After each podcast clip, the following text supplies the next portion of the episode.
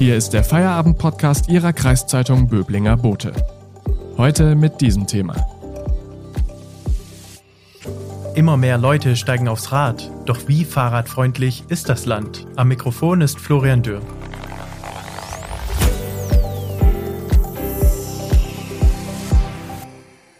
Deutschland zum Fahrradland machen? Das hat Bundesverkehrsminister Andreas Scheuer von der CSU im April angekündigt und seinen Radverkehrsplan 3.0 präsentiert. Auch in Baden-Württemberg ist kaum eine Partei in den Landtagswahlkampf gezogen, ohne das Versprechen, den Radverkehr attraktiver zu machen. Die Zahl der Radfahrer wächst nach Angaben des Bundesverkehrsministeriums immer weiter. Doch was sind die Ankündigungen der Politiker wert? Und was bedeuten sie für die Radfahrer im Land? Darüber spreche ich heute mit Arnold Rieger aus dem Politikressort. Hallo. Hallo. Herr Rieger, von einer kleinen Revolution hat der Allgemeine Deutsche Fahrradclub geschwärmt, als Bundesverkehrsminister Scheuer seinen Radverkehrsplan 3.0 präsentierte. Was ist an diesem 80-seitigen Papier so revolutionär? Nun, der Plan, den Minister Scheuer im April vorgestellt hat, ist äh, ein bunter, üppiger Strauß von Vorhaben, von Versprechen, äh, die das Fahrradfahren betreffen. Und das ist insofern revolutionär, als im Autoland Deutschland bisher eben das Autofahren an erster Stelle stand und sich bisher ein Bundesverkehrsminister noch nie so intensiv mit dem Thema Fahrradfahren auseinandergesetzt hat. Und wie sieht die Situation in Baden-Württemberg aus? Welchen Stellenwert hat da die Radpolitik?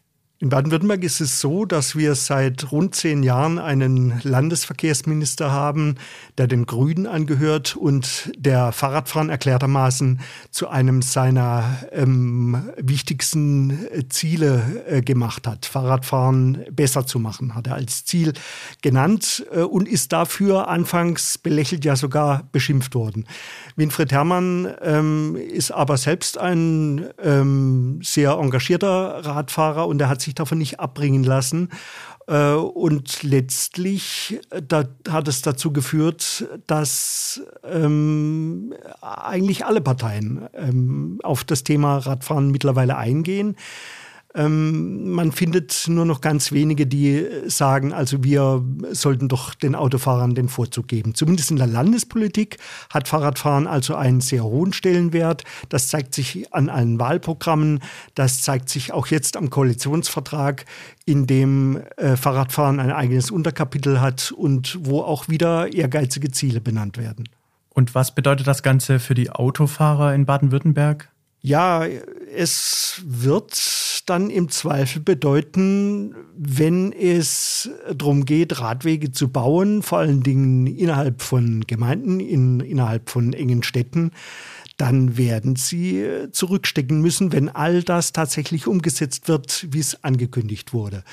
Das führt sehr häufig zu Konflikten. Das kann man in vielen Städten äh, beobachten. Äh, auch in Stuttgart hat es zu Konflikten geführt, als man äh, während ähm, der Pandemie ähm, sogenannte Pop-up-Radwege ähm, eingerichtet hat, also ähm, zum Beispiel in der Theodor-Heuss-Straße einfach eine Spur gesperrt hat. Sowas ist auch in Ulm geplant. In vielen Städten äh, macht man es immer wieder und erntet damit äh, den energischen Protest von Autofahrern. Also das ist ein Zielkonflikt, der muss örtlich immer wieder neu entschieden werden.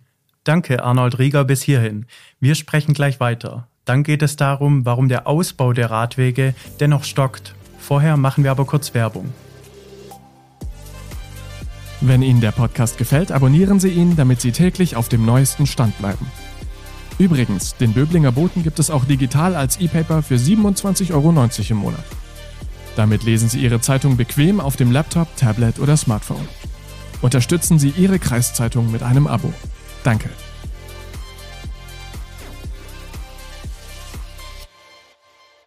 Im heutigen Feierabend-Podcast sprechen wir mit Arnold Rieger aus dem Politikressort über die Vorhaben der Politik für die Radfahrer. Im Landtag gibt es also eine Radlermehrheit, wie Sie vorher erläutert haben. Woran liegt es dann, dass der Ausbau der Radwege dennoch stockt?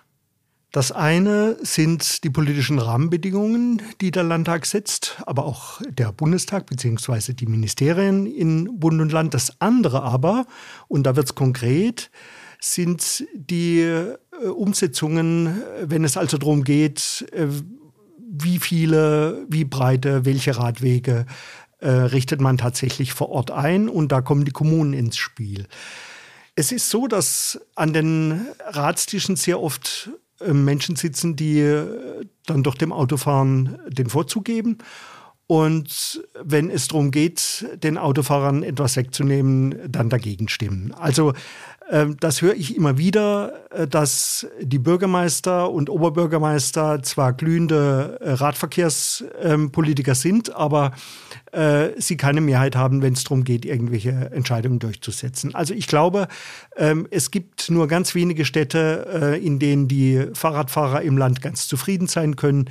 Relativ zufrieden sein können sie in Karlsruhe, in Freiburg oder in Tübingen. Das sind die Universitätsstädte, die schon sehr früh begonnen haben, dieses Verkehrsmittel einzubinden finden. Aber gerade im ländlichen Raum äh, gibt es noch sehr viel Nachholbedarf. In den Radwegausbau der Kommunen darf sich die Landesregierung ja nicht einmischen, aber sie will die Kommunen unterstützen.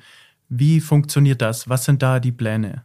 Nun, das Land versucht mit Anreizen die Kommunen dazu zu bringen, sich auszutauschen. Es gibt ähm, eine Vereinigung, in der schon relativ viele Kommunen sich gegenseitig äh, austauschen und die Erfahrungen ähm, teilen miteinander. Das Land versucht aber auch äh, Förderanreize zu setzen. Und jetzt äh, im Koalitionsvertrag ist sogar die Rede äh, von sogenannten Kreiskoordinatoren. Das sind also ähm, äh, Leute, die äh, helfen, äh, Radwege zu planen. Da setzt sich das Land ähm, äh, auch ganz konkret dafür ein, äh, dass solche Stellen geschaffen werden, indem es äh, diese Stellen mitfinanziert.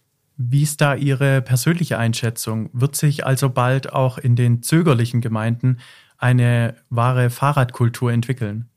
Ich glaube, beim Radverkehr ist es äh, wie äh, in vielen Bereichen, wenn man ein Angebot schafft, stimuliert man damit auch die Nachfrage. Es gibt ja immer das Argument, ähm, ja, aber da fahren so wenige.